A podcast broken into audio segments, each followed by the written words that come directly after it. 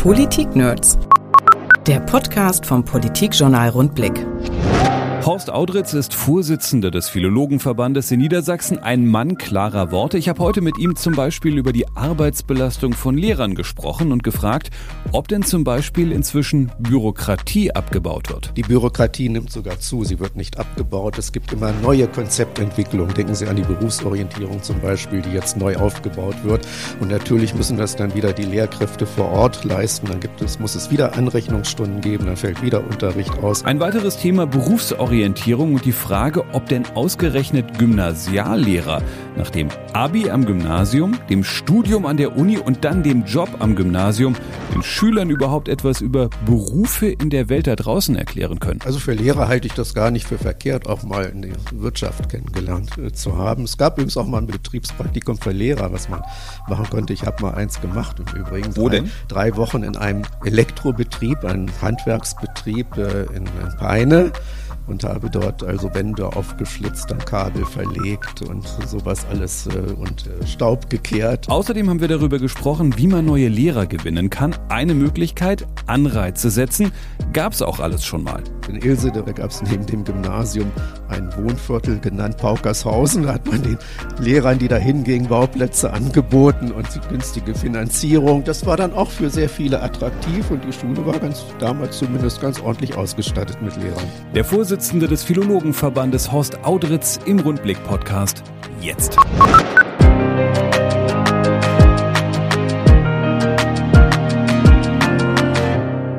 Horst Audritz ist bei uns. Herzlich willkommen. Guten Tag. Jetzt ist schon Mitte Januar. Es ist ein bisschen verspätet, um über eigene Vorsätze zu sprechen. Aber wenn wir mal mit dem privaten Horst Audritz anfangen, haben Sie Vorsätze für 2019 oder sagen Sie, ach, irgendwann ist das mit den Vorsätzen auch? Doch, natürlich habe ich Vorsätze und die gehen nicht nur um Schule, sondern ich habe mir natürlich vorgenommen, mich ein bisschen mehr um mich selbst zu kümmern. Das heißt, ein bisschen mehr an die frische Luft zu gehen, schon mal Reisen zu planen, äh, Ferien zu planen, äh, also ein bisschen Entspannung, um für größere Aufgaben wieder vorbereitet zu sein. Äh, der Wirtschaftsminister hat äh, kürzlich gesagt, äh, Mitte Januar, bei ihm hapere es jetzt schon mit den guten Vorsätzen. Es klappe schon Mitte Januar nicht mehr so richtig. Ist bei Ihnen noch äh, alles im Lot oder stellen Sie schon fest, ach du lieber Himmel, zwei Wochen danach äh Nein, ist noch alles im Lot. Die Aufgaben sind zu bewältigen, die vor mir stehen.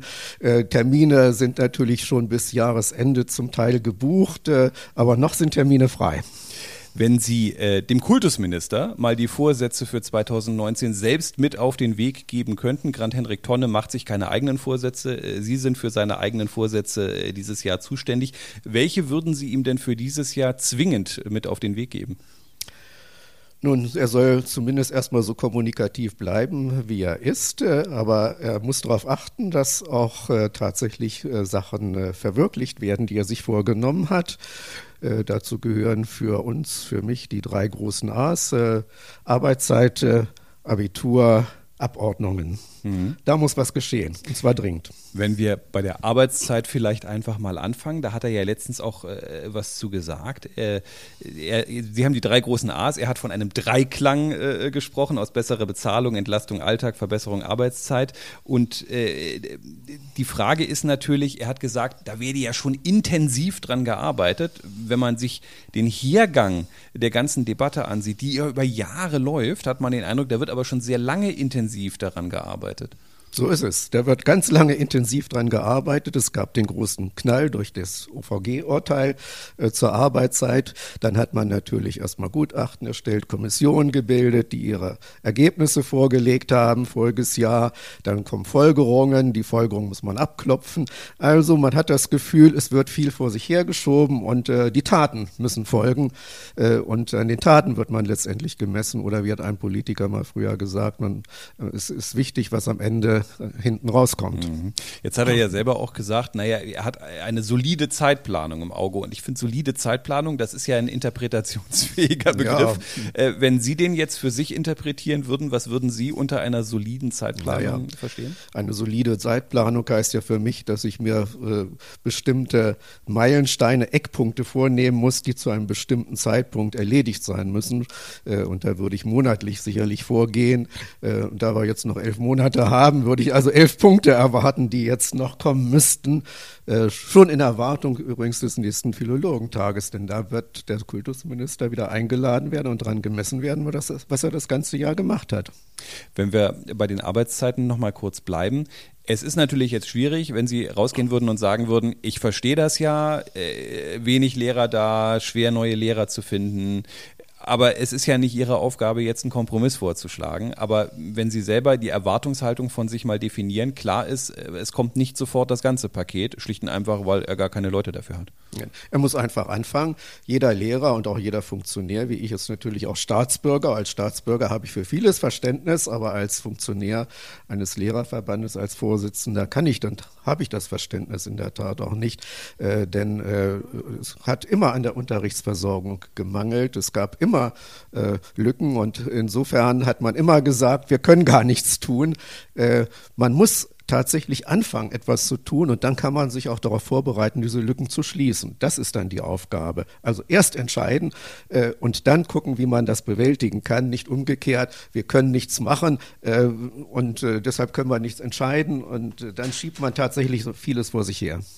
Bei der Arbeitszeit gibt es ja zwei Ansätze und zwei Möglichkeiten. Die eine Variante kostet richtig viel Geld. Die andere Variante ist, ich kann erst mal gucken, was fällt denn da alles so in Arbeitszeit rein und ist eigentlich unnötig? Da wird ja dann immer von, den, äh, von der Bürokratie gesprochen, von möglichen Entlastungen. Da frage ich mich dann immer wieder, naja, aber ehrlicherweise guckt man sich doch die Liste einmal an, überlegt, was ist sinnvoll, was ist nicht sinnvoll, dann schafft man was ab und dann hat man den Punkt schon mal abgearbeitet. Mein Eindruck ist aber eher, dass das bisher auch immer noch eher diskutiert wird, aber die Bürokratie selbst eigentlich noch nicht groß in, in Maßen äh, angegangen worden ist. Ja, die Bürokratie nimmt sogar zu, sie wird wird nicht abgebaut. Es gibt immer neue Konzeptentwicklungen. Denken Sie an die Berufsorientierung zum Beispiel, die jetzt neu aufgebaut wird. Und natürlich müssen das dann wieder die Lehrkräfte vor Ort leisten. Dann gibt es, muss es wieder Anrechnungsstunden geben, dann fällt wieder Unterricht aus. Bürokratieabbau heißt, dass man äh, viele Erlasse reduzieren muss. Da hat man mal angefangen. Nicht jede Reduzierung ist übrigens eine Entlastung. Manches lässt sich viel einfacher durch einen klaren Erlass, durch ein klares Gesetz regeln. Äh, das muss man in Angriff nehmen. Und man muss natürlich in der Tat in Angriff nehmen, äh, viele Auflagen Konzeptentwicklungen, Dokumentationspflichten. Dieser Ansatz ist schon richtig, aber es muss da zu Ergebnissen kommen. Und jeder, der ein Konzept entwickelt, der besteht natürlich darauf, dass sein Konzept auch verwirklicht wird. Aber woran hakt es denn eigentlich? Also äh, ich bei der, bei der, bei der Frage der Bezahlung verstehe ich, haushaltsrelevant, alles teuer, äh, schwieriger Prozess. Die, der Punkt, über den wir gerade gesprochen haben, der ist ja eigentlich relativ simpel. Da setze ich eine Arbeitsgruppe ein, dann durchforste ich mal diesen ganzen Wald, dann wird das eben beschlossen. Also es muss ja irgendeinen Haken geben, es muss ja irgendjemanden vielleicht als Person geben, der sagt, ja, das will ich aber nicht abschaffen.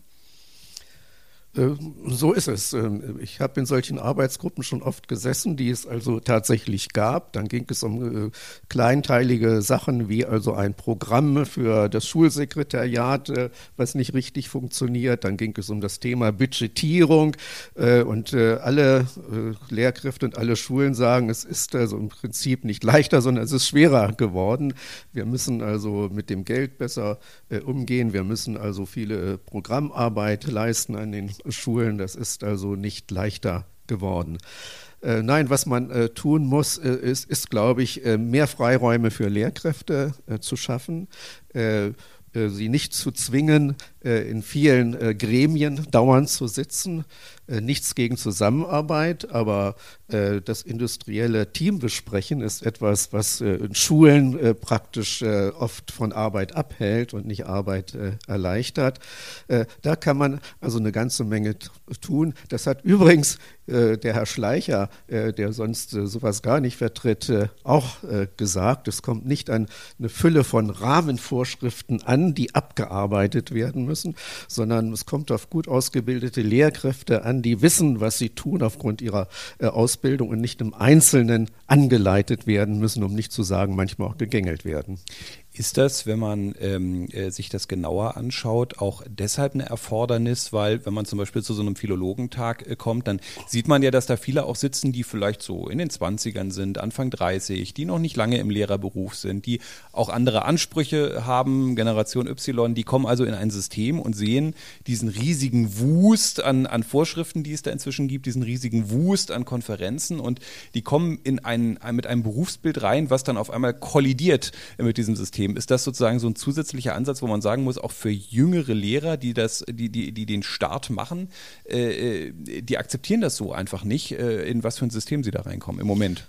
Kann man so sagen, äh, das beobachte ich auch. Die Jüngeren ticken ganz anders, sie haben eine ganz andere Ausbildung. Und was mir immer äh, auffällt, ist auch, sie wollen die größeren Freiheiten haben. Also im Prinzip sagen sie ja viele Sachen, die als modern gelten und vertreten die auch. Umgang mit neuen Medien, mit mehr Zusammenarbeit. Sie stellen aber äh, fest, so wie es gemacht wird. So funktioniert es eben nicht. Und nach einem halben Jahr oder einem Jahr äh, sind das auch Kollegen, die in die Klasse gehen, die Tür zumachen wollen und Unterricht machen wollen. Das ist bisher das, was ich beobachtet habe. Lassen Sie uns ähm, mal an die Gymnasien gucken. Das ist ja im Prinzip auch Ihr Fachbereich. Ja. Ähm, äh, wenn man sich das so ansieht, wie sich das entwickelt hat in den vergangenen Jahren, Jahrzehnten, Abiturquote massiv gestiegen, große Unterschiede teilweise mittlerweile in der Schülerschaft. Ähm, jetzt könnte man natürlich sagen, äh, das ist erfreulich, weil das Gymnasium ist eigentlich ein Renner.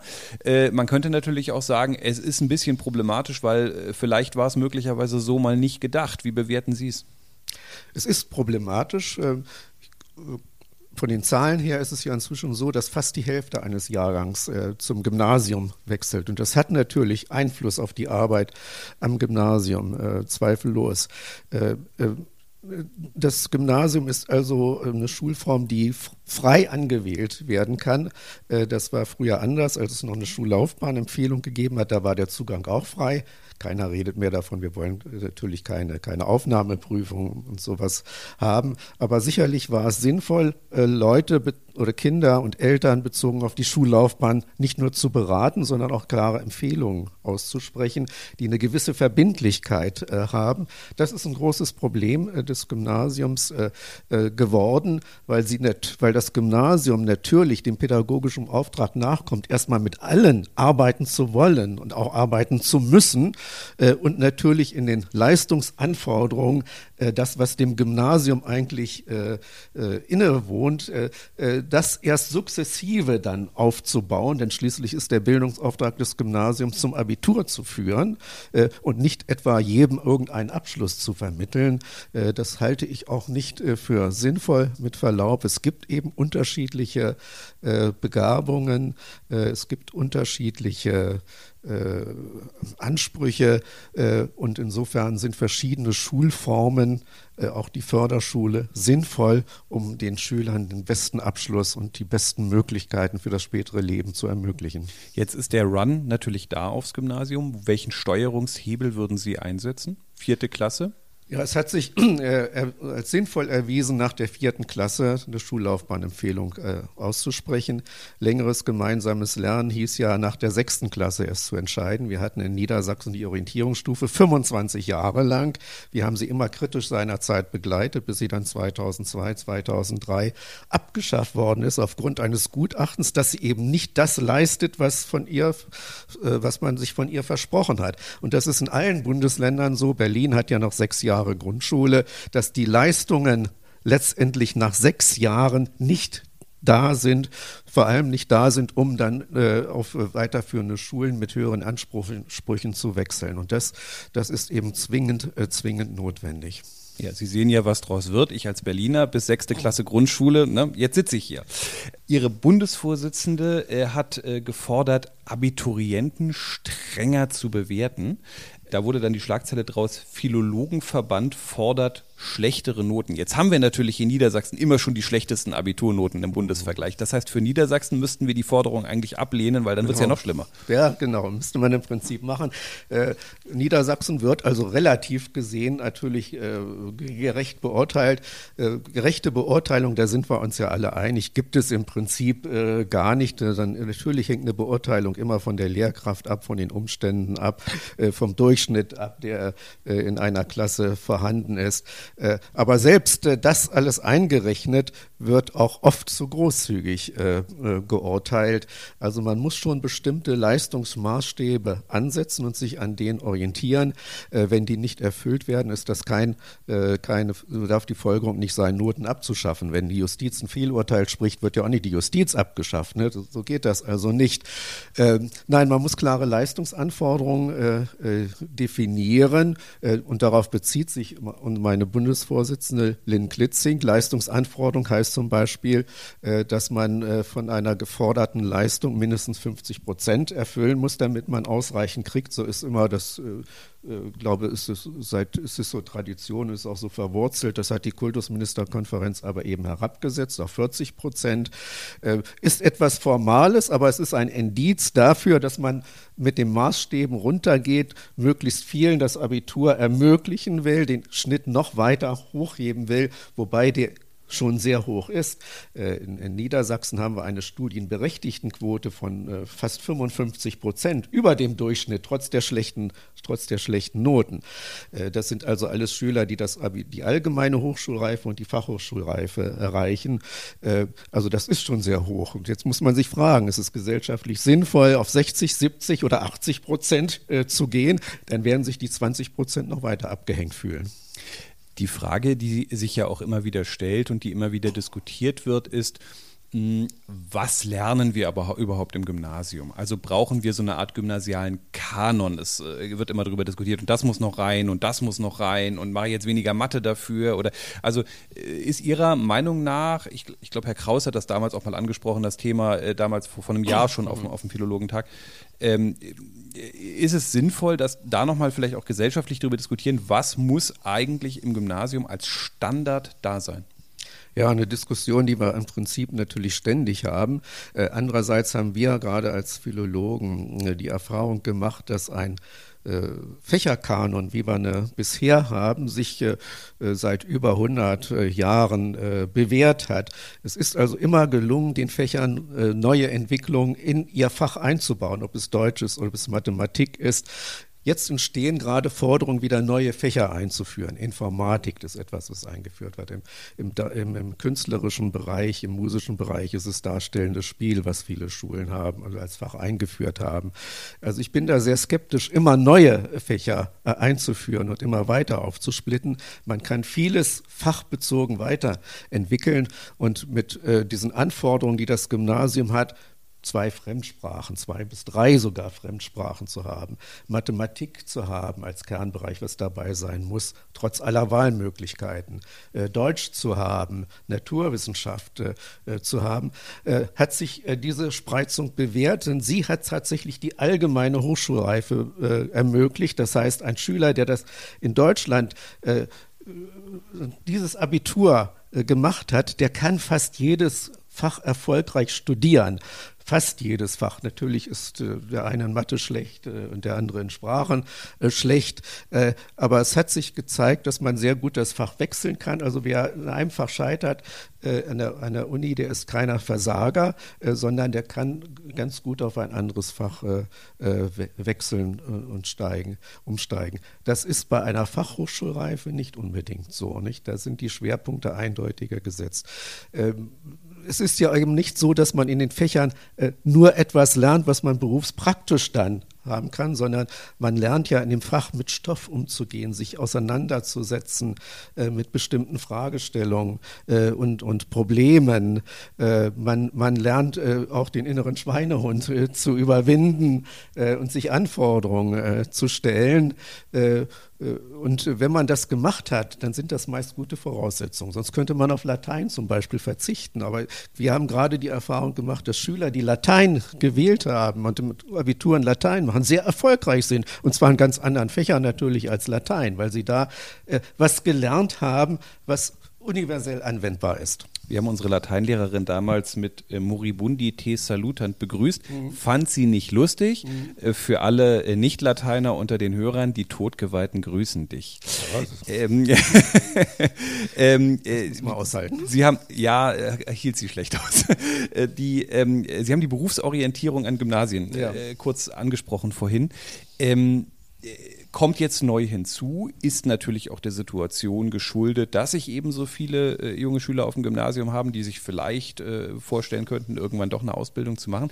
Ich frage mich halt immer, wie kann ein Gymnasiallehrer Berufsorientierung geben, der selber vielleicht den Lebensweg hatte, Abitur, äh, Studium, dann aufs Gymnasium, nie einen Betrieb von innen gesehen und jetzt soll er einem Schüler Berufsorientierung geben? Also für Lehrer halte ich das gar nicht für verkehrt, auch mal in der Wirtschaft kennengelernt äh, zu haben. Es gab übrigens auch mal ein Berufspraktikum, Betriebspraktikum für Lehrer, was man machen konnte. Ich habe mal eins gemacht im Übrigen. Wo drei, denn? Drei Wochen in einem äh, Elektrobetrieb, einem Handwerksbetrieb äh, in, in Peine und habe dort also Wände aufgeschlitzt, dann Kabel verlegt und sowas alles äh, und äh, Staub gekehrt und äh, so etwas gemacht.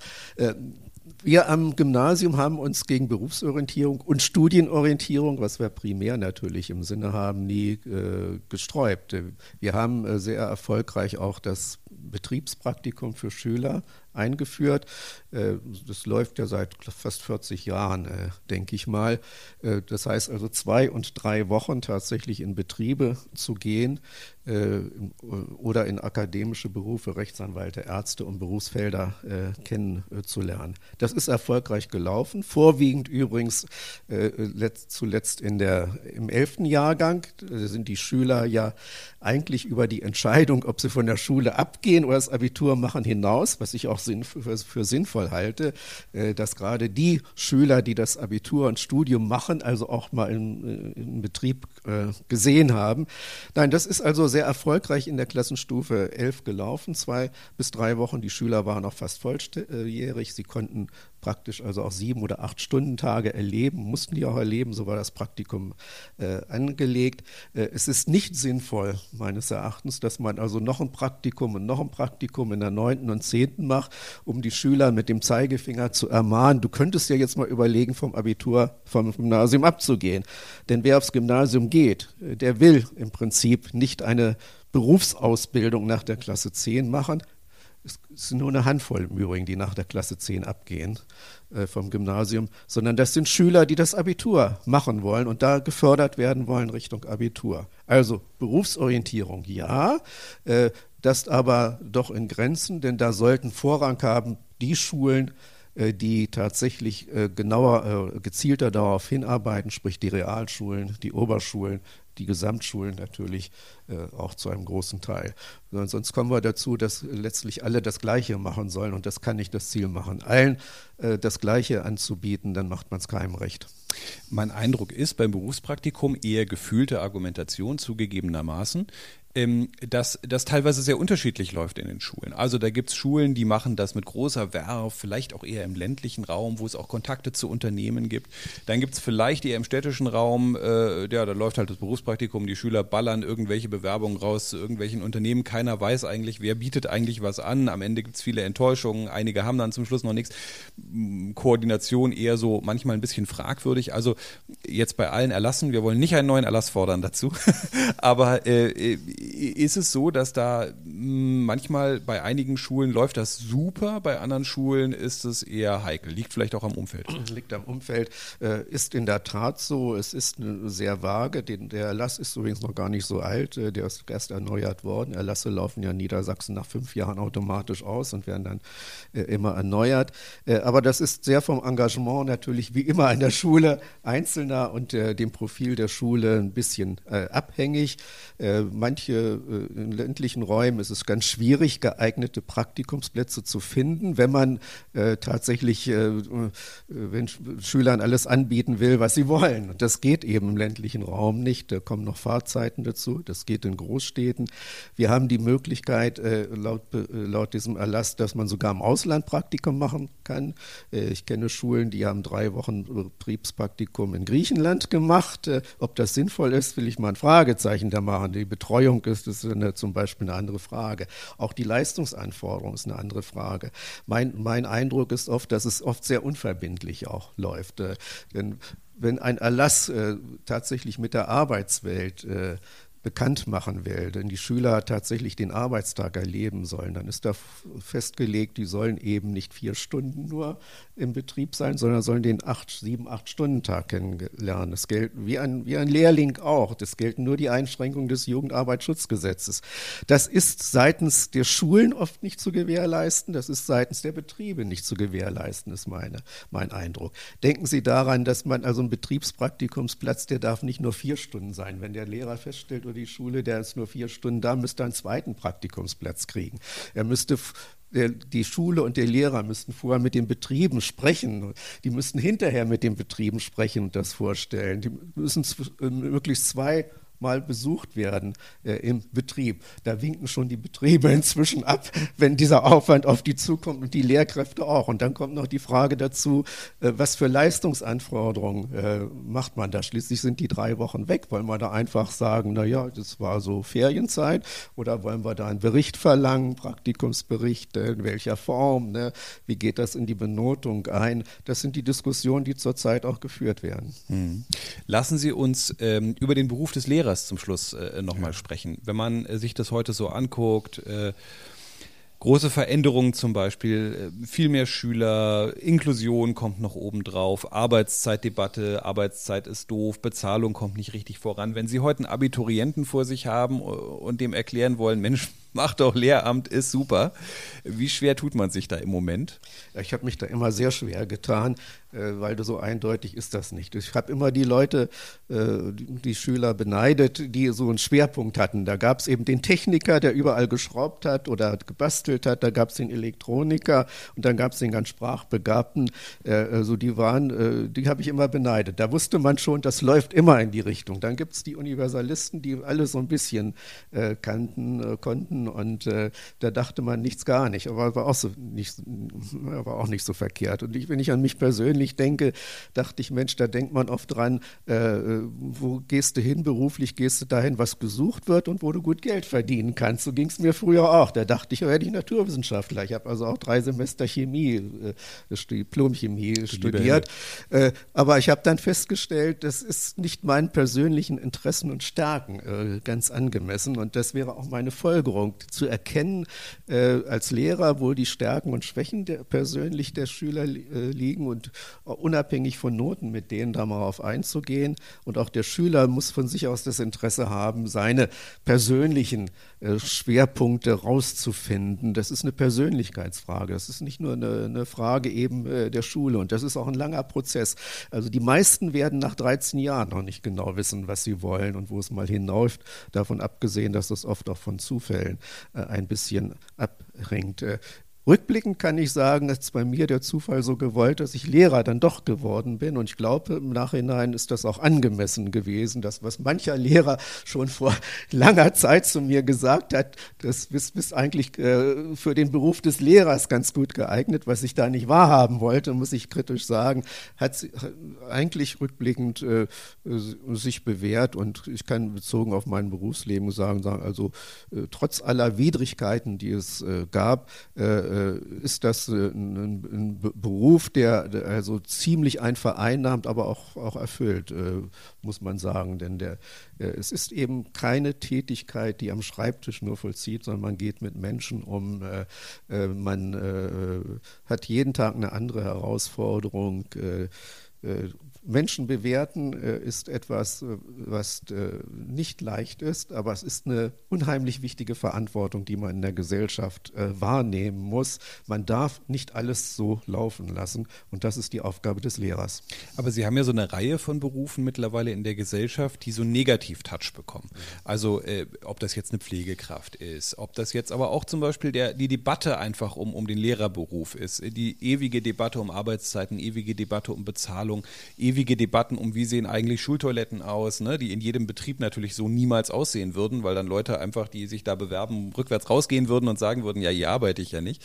Ähm, ist das auch so ein Punkt, wo man am Ende sagen muss, naja, das macht die Argumentation, jemanden zu überzeugen, schon schwieriger, weil das einfach dann nach außen auch gar nicht mehr so attraktiv wirkt und man die Stärken und die, die schönen Dinge dann manchmal auch gar nicht mehr so im Blick hat? Ja, äh, es ist einfach so. Es ist sicherlich eine gesellschaftliche Entwicklung, dass man sehr materiell äh, auch denkt. Ich habe da viel Verständnis für, man muss seine materiellen Bedürfnisse befriedigen können, man muss anständig wohnen können, man muss essen können, sich äh, kleiden können, man muss in Urlaub fahren können. Trotzdem gibt es also natürlich noch, noch einen anderen Bereich der wichtig ist.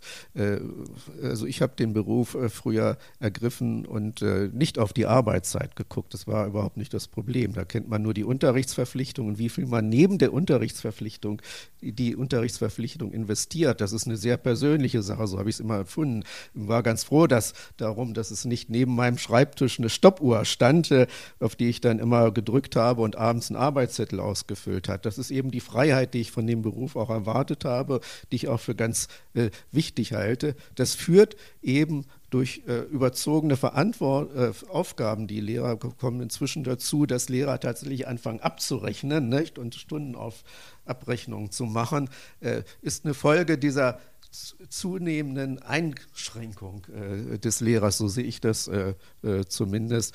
Äh, ich weiß von vielen Kollegen, die auch so gedacht haben wie ich, also ich gucke da gar nicht nach der Zeit. Wenn ich eine Klassenfahrt mache, dann gucke ich eben nicht, ob das ein 24-Stunden-Tag ist oder ein 10-Stunden-Tag, das war eben ganz logisch und alle haben dann vorher die Klassenfahrten gemacht. Jetzt fragen sich viele, ja, wenn ich die Klassenfahrten mache, dann schaffe ich ja das nicht an Auflage, dann schaffe ich den Unterricht nicht und da muss ich eine Prüfung machen und die Schüler sind äh, auch dann gestresst, weil inzwischen Schule ja äh, so funktioniert, dass es alle möglichen Angebote gibt. Es gibt aber kaum noch Kernzeiten, wo man Unterricht und Prüfungen machen kann. Und dann drängt sich alles wiederum in ein paar Wochen zusammen und plötzlich stöhnen alle auf. Also die Schüler, weil sie jede Woche drei Arbeiten haben, mehr dürfen sie nicht haben und die Lehrer, weil sie plötzlich in Stoßzeiten natürlich Riesenberge äh, auf dem äh, Tisch haben und dann kommt das Abitur und dann da, muss das auch in drei Wochen äh, korrigiert sein mit unheimlichen Auflagen, also sprich einem Gutachten zu jeder Arbeit. Als Deutschlehrer ist das immer ein bis zwei DIN vier Seiten pro Schüler,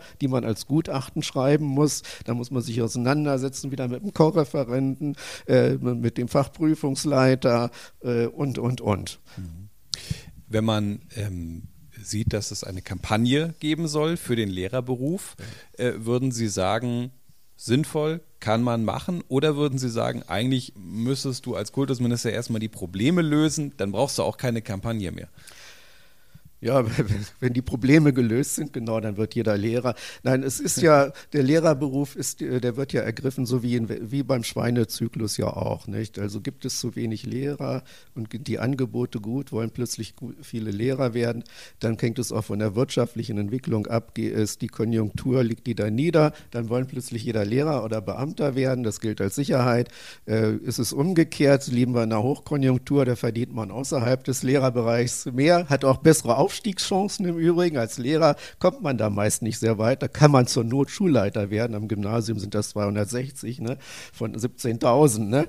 Äh, das, da sind die Aufstiegsmöglichkeiten eben äh, begrenzt. Äh, also das äh, sind so die, die Entwicklungen, die man da machen muss. Unabhängig davon muss man natürlich dann versuchen, äh, gute Leute, die sonst in die Wirtschaft äh, abziehen, gerade in den Lehrerbereich zu kriegen. Da denke ich zurzeit eben gerade an Informatik und die Naturwissenschaften, Mathe und Physik, die werden eben gerade gesucht äh, in der äh, Wirtschaft äh, und gehen dann nicht in die Schulen, weil sie da bessere Angebote haben. Aber ich denke, da kann man machen manche Bundesländer mit Prämien auch was machen oder man kann äh, äh, attraktives Umfeld schaffen in bestimmten Orten. Ich habe mir mal in Peine zum Beispiel unterrichtet, in Ilsede unterrichtet. Das ist also bei Peine ein kleiner, kleiner Ort, fast eigentlich ein Dorf mit einem Gymnasiumsstandort. Da gab es neben dem Gymnasium ein Wohnviertel genannt Paukershausen. Da hat man den Lehrern, die da hingingen, Bauplätze angeboten und die günstige Finanzierung. Das war dann auch für sehr viele attraktiv und die Schule war ganz damals zumindest ganz ordentlich ausgestattet mit Lehrern. Das war damals so. Sind es Dinge, von denen wir heute auch wieder mehr brauchen? Wir stöhnen immer, wir kriegen diese Leute nicht, auch gerade Informatiker, die natürlich woanders viel mehr verdienen können. Fehlt es da an diesen Anreizen und auch vielleicht auch ein bisschen Flexibilität, die angeboten werden ja, müsste? Ein, eindeutig. Das gilt nicht nur für Lehrer, das gilt sicherlich auch für Polizei, Polizisten. Wer geht schon nach München, wenn er sich keine Wohnung leisten kann? Äh, da kann man nachdenken über sowas wie Dienstwohnung oder solche äh, Anreize, die man äh, den Bewerbern äh, da vermittelt. Äh, also da denke ich, fällt mir also auch eine ganze Menge ein. Also selbst also so Prämien, wenn man äh, so aufs Land geht oder so etwas, könnte man alles machen. Horst Audritz braucht das nicht mehr, denn wir haben heute gelernt, er, äh, er könnte natürlich parallel neben dem Lehrerberuf oder dem Vorsitz des Philologenverbandes auch hier eine Wand aufreißen und eine Elektroleitung reinlegen. Ja, selbstverständlich, ja, selbstverständlich. Ich bin werden, gerne Handwerker. Wir, wir, werden mal gucken, ob wir hier vielleicht gleich noch was für Sie zu tun bekommen. Ja. Äh, herzlichen Dank, dass Sie heute hier bei uns waren. Gerne, danke. Politik Nerds. Mehr Infos unter rundblick-niedersachsen.de.